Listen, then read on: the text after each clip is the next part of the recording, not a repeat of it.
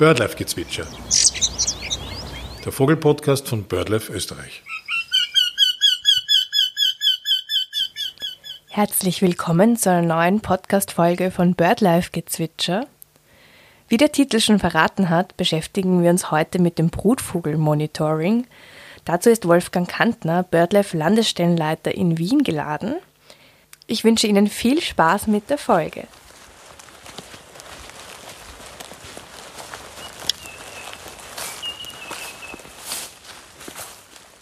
Hallo Wolfgang, danke, dass du dir heute nach längerer Zeit wieder für uns Zeit genommen hast. Heute sprechen wir über das Brutvogelmonitoring. Was ist das genau und warum ist es für unsere Arbeit so wichtig? Also das Brutvogelmonitoring ist eins von mehreren äh, Möglichkeiten, äh, Vogelbestände festzustellen.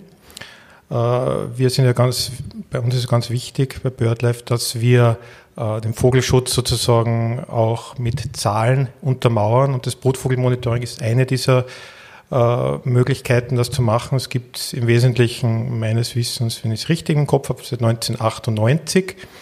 Und genau, das, das ist eben ein, ein Thema, das wirklich sehr wichtig ist, um den Vogelschutz in Österreich auch zu manifestieren.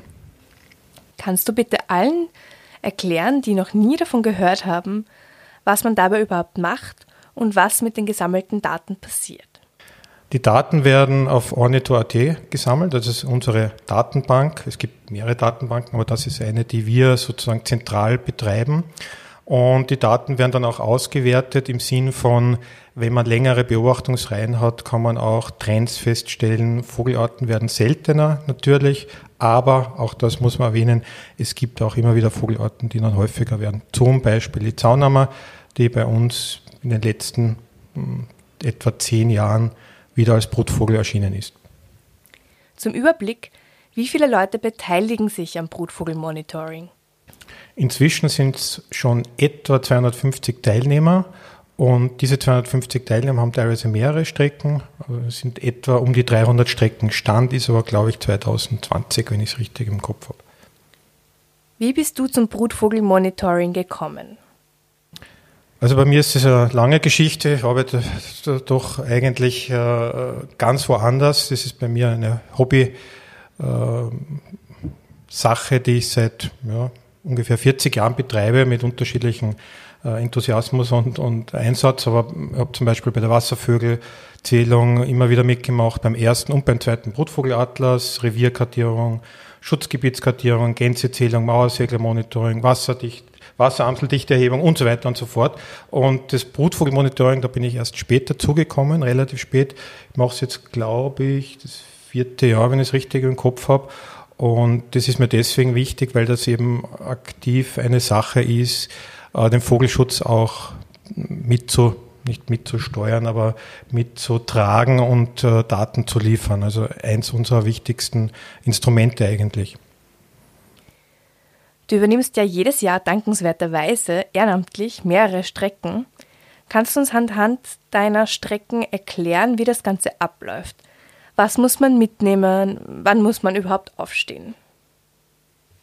Ja, also es ist äh, relativ genaue Vorgehensweise. Das ist ja immer bei standardisierten wissenschaftlichen Methoden, dass man das nicht irgendwie macht, sondern wirklich genau. Zweimal im Jahr gibt es nach festgelegten Zeiträumen Begehungen. Die erste eben zwischen Mitte April bis etwa Anfang Mai.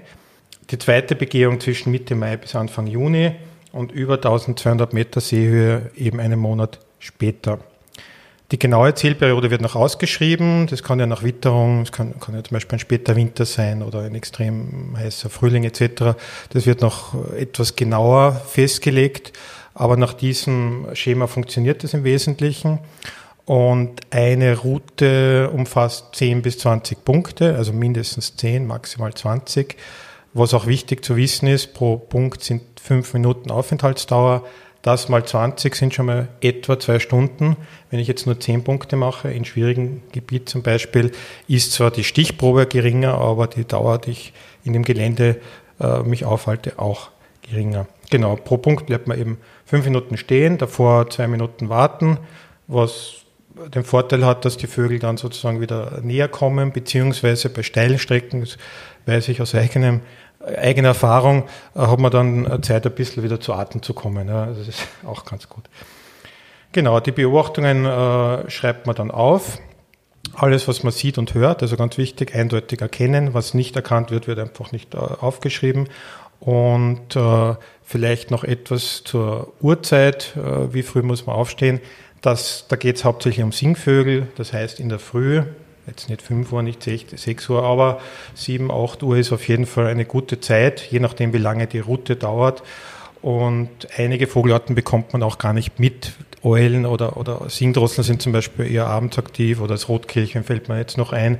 Äh, es ist einfach so standardisiert, dass man eben möglichst viele Arten mitbekommt zur Ausrüstung gängige Ausrüstung, Feldstecher, Jause, Rucksack, Regenschutz, also was man sonst immer mitnimmt. Je nach Strecke ist es unterschiedlich. Im Seewinkel wäre wahrscheinlich eher noch ein Spektiv brauchen. Im Wald, also das muss ich sagen, bin ich eher ein fauler Hund, habe ich zwar den, den Feldstecher mitnehmen, aber meistens äh, nicht raus, weil das meiste man im Wald ja akustisch bestimmen kann. Ja. Du hast bereits erklärt, dass es mehrere Punkte gibt, wo man sich positioniert und dann die Vögel für fünf Minuten zählt. Wie weit sind denn die Punkte voneinander entfernt? Wie kann man sich das vorstellen? Und wie lang kann so eine Strecke dann überhaupt sein? Äh, wie weit kann eine Strecke sein? Also mit, je nachdem, wie man hinkommt. Also ich, ich war gestern zufälligerweise im Wienerwald und da habe ich es mitgestoppt, also mitgestoppt, mit aufgezeichnet. Das sind knapp 14 Kilometer. Bei einer Runde mit 14 Punkten ohne Anreise sind das vielleicht 7, 8 Kilometer, ja, je nachdem. Ja. Zwischen den Punkten sollte ein Abstand von etwa 300 Meter sein im Wald und auf offenem Gebiet 400 Meter. Wo liegen denn deine Brutvogel-Monitoring-Strecken? Also ich habe drei Strecken, äh, die haben wir mehr oder weniger selber ausgesucht. Es gibt natürlich ähm, Gebiete, die bevorzugt behandelt werden müssen, damit nicht alle Leute im gleichen Gebiet herumgehen. Äh, äh, eine im, in der Obersteiermark in Alterssee, also um einen Altersseer See. Obwohl es die Obersteiermark ist, ist das interessant, weil es die flachste Strecke. Dann eine in der Wachau, das ist eigentlich die steilste Strecke das äh, unterschätzt man immer. Und eine im Wienerwald. Also das sind meine drei. Es sind sehr unterschiedliche Gebiete, interessanterweise mit sehr unterschiedlicher Artenstruktur. Und äh, ich glaube, das ist auch wichtig, dass man da ein Gefühl bekommt für die unterschiedlichen Lebensräume. Und für die unterschiedlichen Vogelarten, die darin vorkommen. Sicherlich. Genau, das sind, das sind ganz schön viele Unterschiede. Im Weingarten habe ich zum Beispiel jetzt äh, die Zaunhammer als eine der seltensten Vogelarten äh, Österreichs und in der Obersteiermark ist dann schon der Steinadler. Ja. Worin liegen deine größten Schwierigkeiten? Ja, das, das größte Thema ist vermutlich das Wetter, auf das man ja unmittelbar keinen Einfluss hat. Ich will jetzt mal die Klimakrise weglassen, aber prinzipiell äh, ist es bei schlechtem Wetter vor allem für uns Menschen äh, anstrengend, wenn man nass wird, wenn man schlechter hört, die Brillen werden nass, die Haare werden nass, äh, es ist vielleicht kalt. Die Vögel sind ja da, das heißt die Brutvögel, die können sich ja nicht ins Gasthaus setzen, so wie wir Menschen, sondern die sind da, aber sie singen natürlich je nach Witterung auch unterschiedlich. Also schlechte Wetter, würde ich sagen, ist fast das größte Thema. Und äh, anderes Thema bei mir, äh, das, das mir immer wieder auffällt, ist, dass es relativ viel Störung gibt. Ja.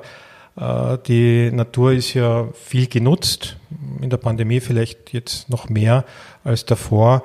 Und da sind halt äh, auch, auch sehr viele Spaziergänger, die äh, ohne jetzt das böse zu machen, einfach laut mit, mit dem Mobiltelefon telefonieren dann müssen im Wald Forstarbeiten durchgeführt werden, im Weingarten wird gearbeitet. Es sind alles laute Geräusche, äh, wo man bestimmte Vogelarten dann, ich sage nur die Zippammer, die ein bisschen leiser ist zum Beispiel, schwer hört. Ja, das, das sind so Themen. Mir persönlich, das ist aber jetzt sozusagen persönliches Schicksal, ist eigentlich das Hauptthema auch die Termine einzutragen, weil ich mit der Freizeit etwas knapp bemessen bin. Ja, vor allem drei Strecken, das heißt sechsmal rausfahren und immer früh aufstehen und starten. Das muss man sich schon mal einteilen können. Noch dazu sollte auch das Wetter halbwegs passen. Du hast bereits erzählt, dass du in verschiedenen Lebensräumen auch unterwegs bist, am See, im Wald, auch etwas im Gebirge. Erwartest du dir dann jeweils dieselben Arten aus den Vorjahren anzutreffen? Welche Veränderungen hast du schon feststellen können? Drei Strecken und drei ziemlich unterschiedliche Lebensräume. Äh, da geht es vom Mischwald zum Bergwald zu Weingärten. Und natürlich erwartet man mehr oder weniger ähnliche Arten oder die gleichen Arten. Äh, wenn man natürlich ein Pech hat und eine Art ist selten, ich sage jetzt mal Schwarzstorch zum Beispiel, äh, dann ist es so, dass man den einmal sieht und einmal vielleicht nicht sieht. Deswegen ist es auch wichtig, die Reihe öfters zu machen, also zweimal im Jahr und dann eben mehrere Jahre hindurch. Dann ist es sehr wahrscheinlich, dass man auch die seltenen Arten gut mitbekommt. Äh, was man wahrscheinlich dann trotzdem nicht schafft, sind, sind einfach nachtaktive Vogelarten. Die Frage, wiederholt sich etwas, aber vielleicht ist doch noch etwas Neues dabei. Hast du bei den einzelnen Arten Trends feststellen können? Einige Vogelarten sind ja bereits selten. Äh, da man, bekommt man es eher mit, wenn die häufiger werden oder vielleicht noch seltener. So eine spezielle Art wäre die Zaunammer. Die ist in den letzten 10, 15 Jahren in etwa wieder zu uns zurückgekehrt, sage ich jetzt einmal. Und da merke ich in der Wachau zum Beispiel, dass die jedes Jahr wieder äh, mehr Reviere hat. Vielleicht im Leitwesen zur Ziehbammer, das ist noch nicht ganz draußen, ähm, die ein bisschen schwerer nachzuweisen ist. Die Zaunnummer ist eine Art, die man gut nachweisen kann. Und so sieht man auch wirklich Jahr für Jahr, dass mehr Reviere besetzt werden. Ich sehe deine Begeisterung, wenn du vom Brutvogelmonitoring erzählst. Was macht dir denn dabei am meisten Spaß? Also am meisten Spaß macht mir prinzipiell die Beobachtung in der Natur selbst. Also gar nicht nur das Vogelbeobachten, sondern auch die Fauna, wo ich mich ein bisschen interessiere. Dann habe ich zum Beispiel eine Strecke, wo Feuersalamander vorkommen. Äh, die Botanik ist auch immer interessant, die Waldentwicklung. Aber man bekommt auch mit, dass zum Beispiel weniger Niederschlag ist, also Auswirkungen der Klimakrise, was für manche Vogelarten von Vorteil ist, aber für viele natürlich auch von Nachteil. Aber auch mit der lokalen Bevölkerung ist es ganz interessant, äh, über die Vogelwelt zu sprechen. Das wären dann eben Jäger, Winzer, aber auch Wanderer, weil die auch interessante Wahrnehmungen haben und mit denen kann man ganz hin und wieder auch diskutieren, wenn es nicht direkt am Punkt ist. Meine Strecke liegt im Wienerwald in der Nähe vom Troppberg. Sie führt am Anfang am Waldrand und einer Siedlung entlang. Danach geht es durch den Wald und zu mehreren großflächigen Lichtungen, dann weiter an einem Bauernhof und einer großen Wiese vorbei und habe dort wieder in den Wald. Ich habe jetzt ein paar Vogelstimmen von meiner Route mitgenommen und werden uns diese jetzt anhören. Im Anschluss möchte ich, dass du sie bestimmst und uns erklärst, wie du beim Brutvogelmonitoring genau vorgehst. Vermerkst du die singenden Vogelarten zuerst oder die, die du visuell wahrnimmst?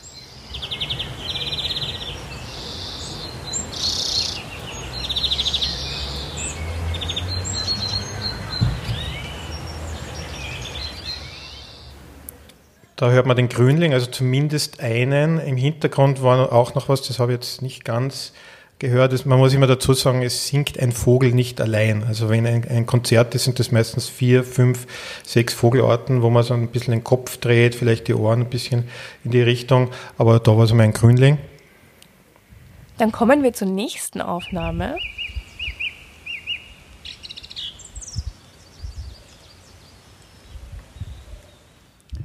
Da war jetzt die Singdrossel zu hören, Buchfink und Goldammer. Also da merkt man schon, die Goldammer ist eher eine Art, die nicht mitten im finsteren Wald ist sozusagen, sondern äh, eher eine Lichtung oder vielleicht sogar auf offenem Gelände.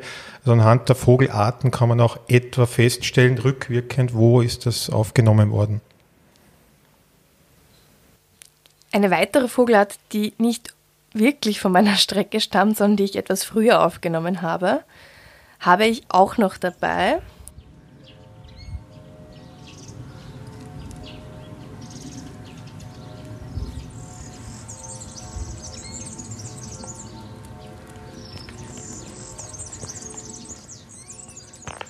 Da hört man einen Gierlitz, das ist eine Art, die in den letzten Jahren weit über 80 Prozent verloren hat an äh, Bestand. Diese 80 oder ich glaube 87 sind es inzwischen, weil das steigt leider. Ähm, das sind Zahlen, die aus dem Brutvogelmonitoring eben kommen. Also da haben wir jetzt sozusagen den Connex von Beobachtung zu Interpretation oder eigentlich äh, Auswertung. Und der Gierlitz, den erkennt man ganz gut an diesem klappernden Gesang, wird sehr oft umschrieben mit einem Kinderwagen, der nicht geölt ist. Ich würde dir auch jetzt noch eine Vogelstimme vorspielen, die man relativ oft im Garten hört. Die Vogelart hinter der Stimme ist allerdings weniger bekannt als die Stimme. Vielleicht kannst du uns kurz erzählen, um welche Vogelart es sich hierbei handelt.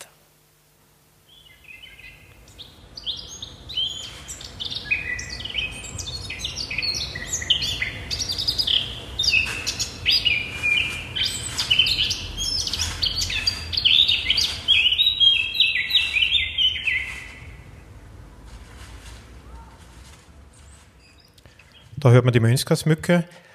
Bei der ist es wiederum sehr wichtig, dass man den Gesang kennt. Bei einigen Vogelarten ist es ja so, die sieht man recht gut. Ja, also vielleicht Greifvögel eher.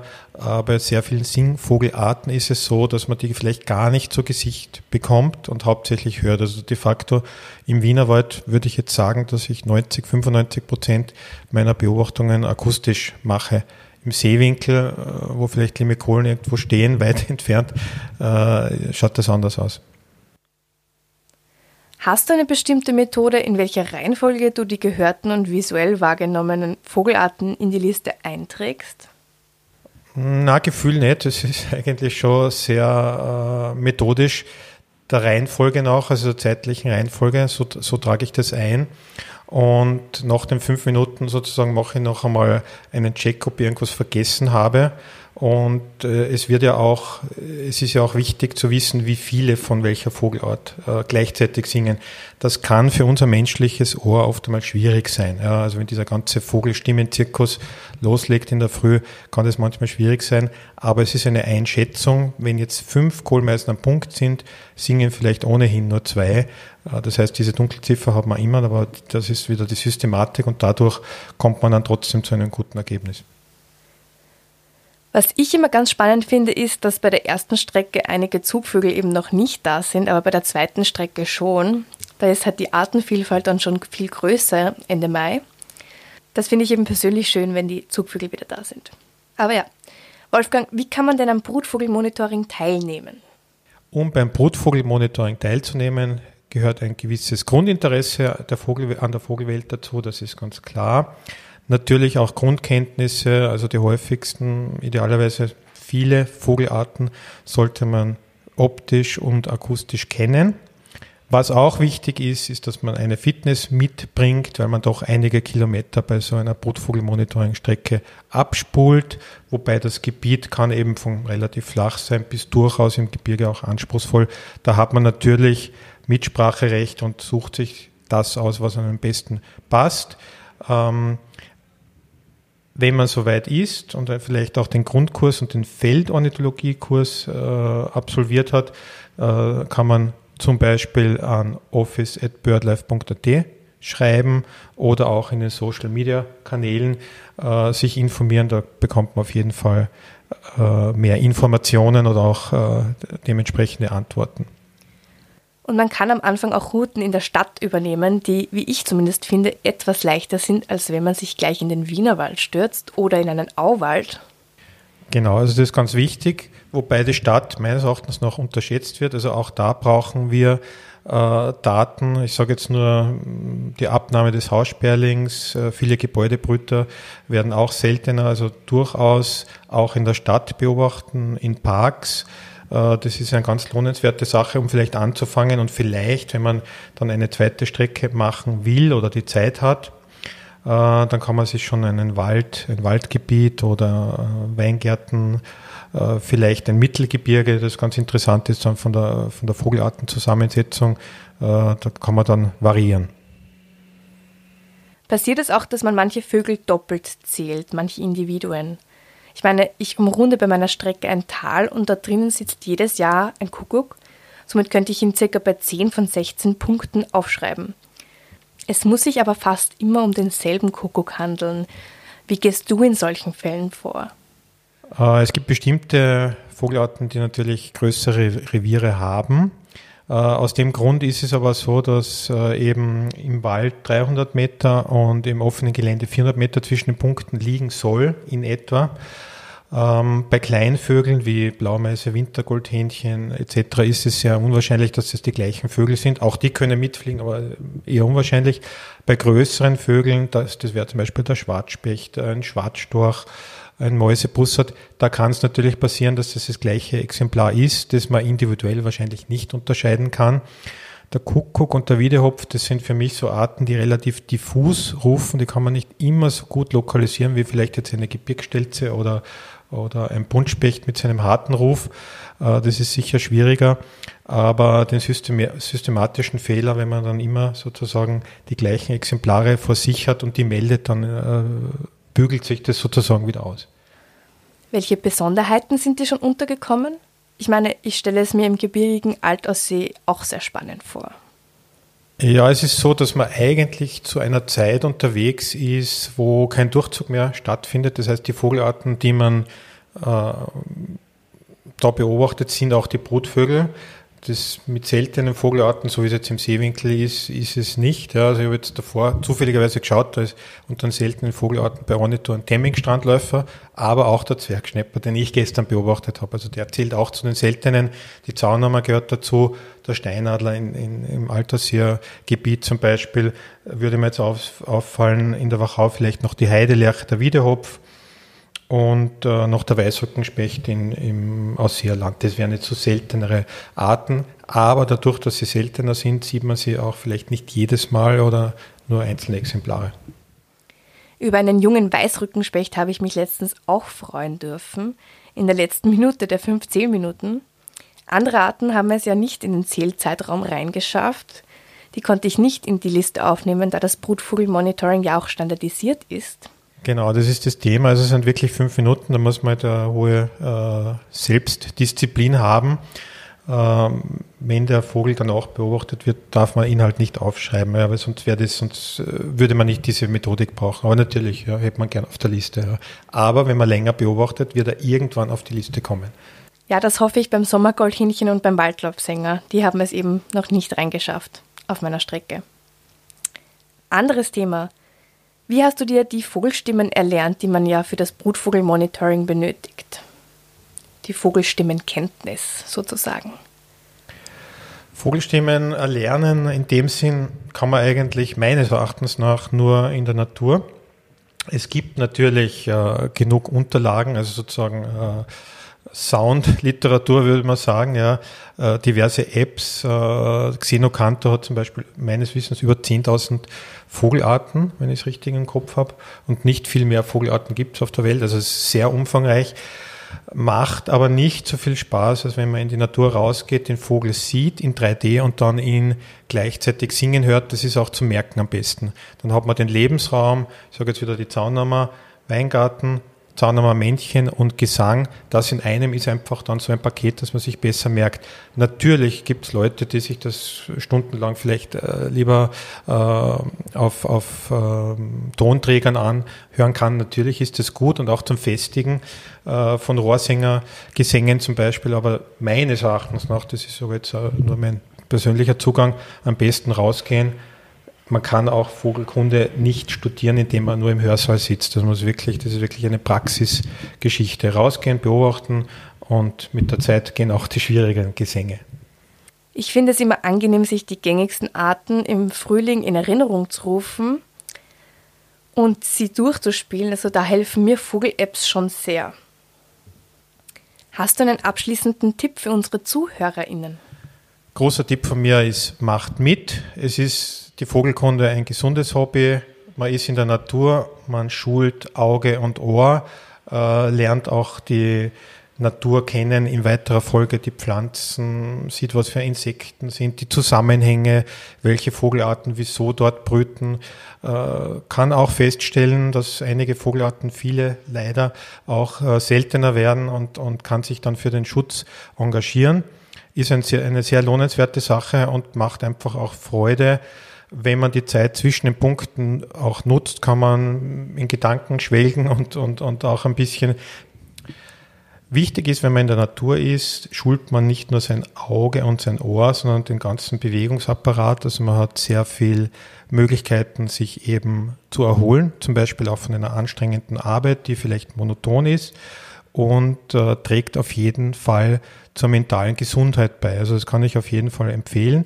Und es ist, abgesehen von, dass man sich hin und wieder mal ein neues Fernglas vielleicht kauft oder ein Bestimmungsbuch, ist es, wenn man es zum Beispiel nur in Österreich betreibt, ein sehr preiswertes und auch klimaschonendes Hobby. Man kann auch Plätze wählen, die öffentlich erreichbar sind. Meine Strecke ist zum Beispiel öffentlich erreichbar. Ich fahre mit dem ersten Zug raus und stehe auch um vier auf. Und wenn dann die Sonne rauskommt und noch ein paar Nebelschwaden irgendwie in der Luft hängen und sich der Himmel ganz rosa-orange färbt, dann lohnt sich das frühe Aufstehen schon sehr. Und wenn man dann auch die ersten Vogel hört, dann genießt man es so richtig. Genau, also man ist dann je nach Strecke auch unter Umständen ganz allein für sich und mit der Vogelwelt. Also das kenne ich auch, das ist wunderschön. Und ja, bitte macht's mit. Und äh, ich würde mich freuen, wenn sich wer bei mir oder bei BirdLife meldet. Wir unterstützen gern und es gibt auch immer wieder dementsprechende Veranstaltungen oder Informationen dazu. Danke, Wolfgang, dass du uns das jetzt erklärt hast und danke für deine Zeit. Danke ebenfalls, immer gern. Das war's auch schon mit der 46. Podcast-Folge. Vielen Dank an alle, die diesen Podcast unterstützen und uns Feedback schicken und ihren FreundInnen weiterempfehlen. Wir freuen uns natürlich auch immer über neue Abonnentinnen, Mitglieder, aber auch Spenderinnen. Aber natürlich auch über Menschen, die ihre wertvolle Zeit dem Brutvogelmonitoring widmen wollen. Falls es Fragen gibt und Interesse besteht, sich hier einzubringen, können Sie sich jederzeit melden, via E-Mail zum Beispiel an socialmedia.birdlife.at oder auch an office.birdlife.at.